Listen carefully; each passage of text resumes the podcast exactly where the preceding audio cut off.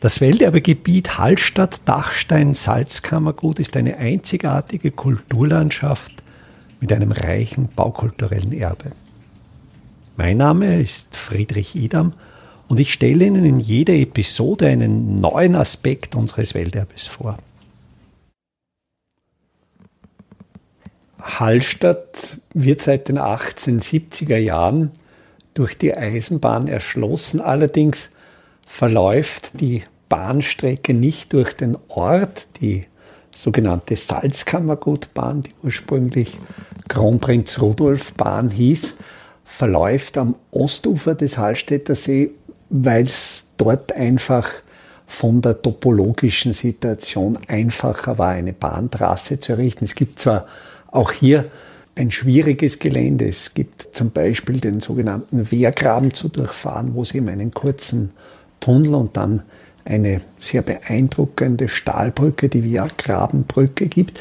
Aber auf der Westseite des Hallstätter Sees, dort, wo eben der Ort Hallstatt liegt, dort ist die topologische Situation noch viel, viel schwieriger und auch jetzt in der ganzen Länge der Eisenbahnlinie gedacht, ist es ja so, dass die Linie letztlich von Adnang-Buchheim nach Steinach-Irtling, wenn man es jetzt räumlich enger sieht, von Bad Ischl nach Bad Aussee führt und durch diese Scheitelstrecke, durch die Gruppenstrecke ist es natürlich auch günstiger, die Trasse am Ostufer des Hallstätter Sees zu führen. Und da geht eben im Bereich des Hallstätter Sees die Trasse einerseits über das Gemeindegebiet von Bad Goisern im Norden und im Süden des Hallstätter Sees führt dann die Bahntrasse durch das Gemeindegebiet von Obertraun. Und im Gemeindegebiet von Obertraun am Ostufer des Hallstätter Sees liegt die Bahnhaltestelle Hallstatt. Wenn man jetzt von dieser Bahnhaltestelle Hallstatt in den Ort Hallstatt gelangen möchte, muss man ein Fährschiff nutzen und dieses Fährschiff pendelt regelmäßig zwischen der Haltestelle Hallstatt Markt und der Bahnhaltestelle.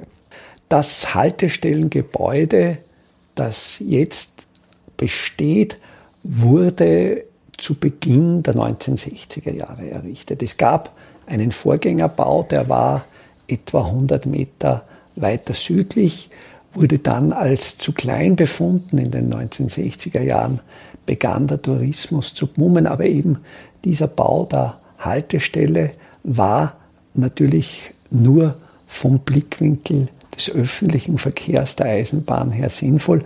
Es wurde bei seiner Errichtung wurden eigentlich zwei wesentliche Faktoren außer Acht gelassen. Das eine war der fortschreitende Ausbau der Straße, das mit Errichtung des Straßentunnels Hallstatt.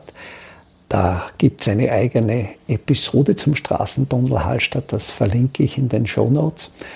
Und durch die Errichtung des Straßentunnels wurde natürlich der Autoverkehr stark gefördert und der Bahnverkehr verlor entsprechend an Bedeutung. Das heißt, hier gab es einfach einen Paradigmenwechsel in der Verkehrspolitik und eigentlich genau zu dem Zeitpunkt, wo der Eisenbahnverkehr uninteressant zu werden begann. Genau zu diesem Zeitpunkt wurde begonnen, eine Haltestelle zu errichten. Und das Zweite ist die topologische Situierung. Zum einen ist diese Haltestelle vom Architektonischen unglaublich interessant. Sie liegt auf einer kleinen Felskuppe, ist also nur über Stiegen erreichbar. Es, gibt eben diese zentrale Wartehalle und, was man jetzt noch dazu sagen muss, im Bereich der Bahnhaltestelle Hallstatt macht die Eisenbahnlinie eine doch sehr deutliche Kurve.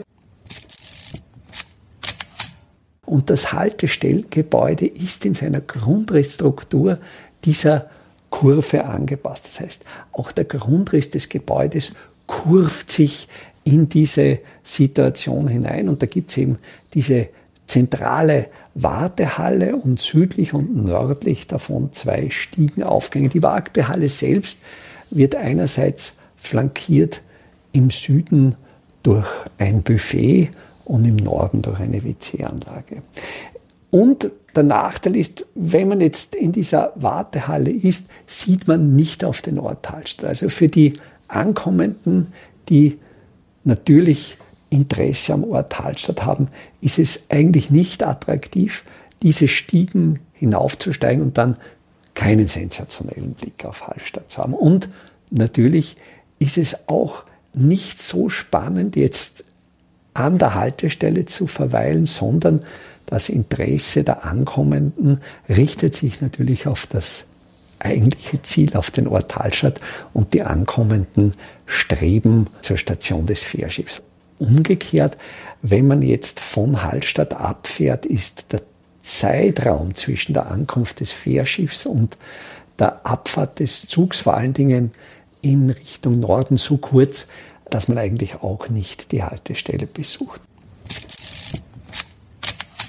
Jetzt ist diese Haltestelle Anfang der 1960er Jahre errichtet worden, auch noch in ihren gesamten Ausstattungsdetails bis hin zu den Terrazzo-Böden original erhalten geblieben. Das Mauerwerk, das ist so ein typisches 1960er Jahre Steinmauerwerk, wo aus einem Orthokneis, aus sogenannten Steinzerplatten, das Mauerwerk, es, es gibt ein paar Details, wo noch Kalkbruchstein verwendet wird im Sockelbereich, aber das ist dieser ganz, ganz typische Stil der 1960er Jahre, wo man einerseits Elemente aus der traditionellen Architektur holte. Es erinnert mich fast ein bisschen an die Architektur eines Frank Lloyd Wright in den USA in den 1930er Jahren. Also diese Art von Steinmauerwerk dann kombiniert mit verputzten Flächen, mit Terrazzoflächen. Und dieses Gebäude ist wirklich seit den 1960er Jahren in einen Dornröschenschlaf gefallen. Da hat sich eigentlich nichts verändert und das macht natürlich die Faszination aus. Ich würde das jetzt gar nicht so als Lost Place beschreiben. Es ist von den österreichischen Bundesbahnen eigentlich immer gut instand gehalten worden, aber es ist abgesperrt. Also es ist auch die WC-Anlage nicht zugänglich. Es gibt nur einen sehr, sehr kleinen Wartebereich für etwa zehn Personen, den man nutzen kann, aber der Rest des Gebäudes, auch der Fahrkartenschalter, ist abgesperrt. Und jetzt stellt sich natürlich die Frage, was soll man mit diesem architektonisch durchaus interessanten Objekt machen?